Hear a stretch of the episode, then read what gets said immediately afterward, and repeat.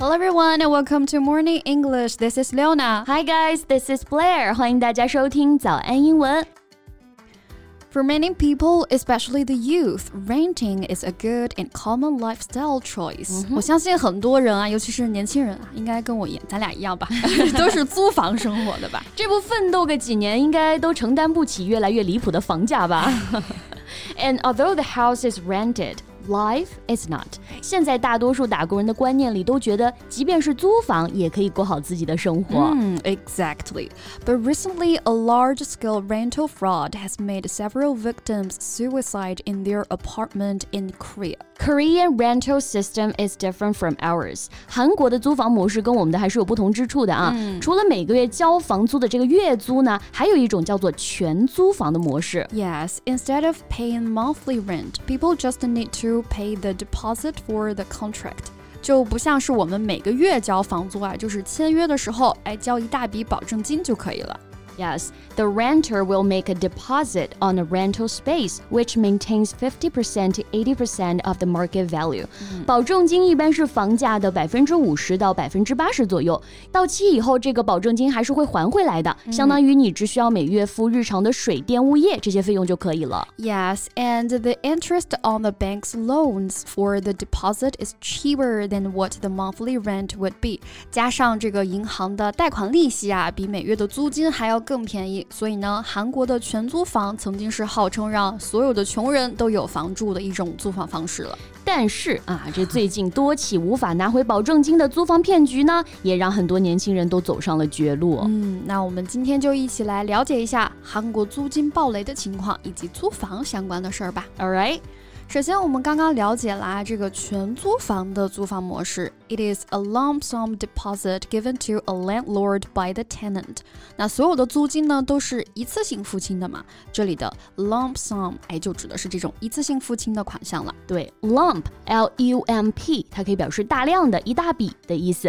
sum 啊，它有金额、款项的意思，那也可以表示总数。So a lump sum means an amount of money that is paid in one large amount on one occasion. For example, her divorce settlement included a lump sum of two million dollars. 像有的离婚协议里面就会规定，哎，要一次性补偿多少钱？没错，那我们租房的时候要签的那个租约啊，这里告诉大家可以叫做 lease，L E A S E。嗯，比如说我们要签三年的租约，那我们就可以说 We signed a three-year lease when we moved into the house。对，那我们也可以用 run out，哎，来表示租约到期，这个意思啊。 Like the lease runs out in two years' time，意思就是租借契约将在两年后到期。没错，那如果是在国外租房子的时候啊，你就会看到这个报纸或者网站上都会贴着 to lease 或者 to let 的广告。所以呢，像这种贴着广告的租房中介啊，我们就可以说 leasing agent。这个表达呢，侧重指人，或者呢，我们可以说 letting agency，侧重指那些租赁的代理机构。嗯那 letting 在这里也表示出租的意思了。Right. So leasing agents help people rent apartments, homes, and commercial spaces.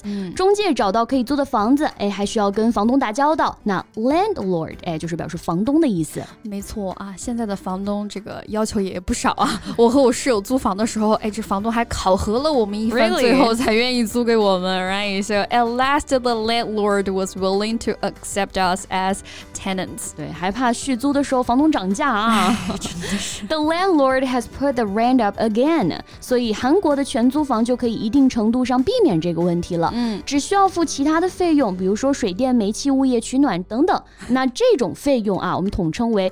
Utilities 或者是 utility bills。Right，那 utility 就指的是煤气呀、水电这些公共服务或者公共事业，所以租房的时候还是要问清楚啊。比如你想问这个房租包含水电费吗？我们就可以说 Are utilities included？对，那像自杀案件当中压倒这些人的最后一根稻草就是这区区的水电费了。嗯、英文当中呢，我们也有 the last straw，哎，这种表达，straw 就是一般的稻草，the straw that that breaks the camel's back，意思就是那根压断了骆驼背的稻草。现在呢，通常简化为了就是直接 the last straw。Right, so it is the last little difficulty in a long series of difficulties that makes you quit，就是让人啊最终崩溃的那一击啊。For example, losing my job was bad enough, but being evicted was the final straw 啊，丢工作就已经够糟的了，被房东赶出门，那真的是最后彻底崩溃了。Right, the last straw，哎，还可以表示让人忍无可忍的一种感觉啊。比如有些朋友可能做了触及自己底线的事情，那就是 That's the last straw. She won't be my friend anymore. 嗯，那像韩国的全租房骗局当中啊，因为房东跑路了，拿不到保证金啊，这个房子呢也是直接被拍卖了。嗯，租客们真是既没有钱也无家可归了。那拍卖啊，这里我们可以用名词 auction，so put up for auction 啊，就是把什么东西给交付拍卖了的意思。那估计房子和里面的家当都得交付拍卖啊。The house and its contents are being put up for auction，本身是对租客和房东都有利的全租房模式。那随着房价的不断攀升，这种模式就变味儿了。嗯，就是房东拿着钱都去炒房了呗。Right，哎，我们就可以用 speculate 投机这个词来表达。As Chinese government put it, houses are for living in, not for speculation. 房子是用来居住的，不是用来炒的。对，那炒房我们也可以说是 property speculation 或者 real estate speculation。property 和 real estate 啊都可以表示房产的意思。嗯，so speculation 啊这个词就是名词形式的投机。那我们还可以再做一个变形，speculator，o r 结尾的就可以指那些投机的人。所以呢，炒房客这个词啊，我们也可以直接说 property speculator or real estate speculator。对，many property speculators are taking advantage of the current housing market to make quick profits.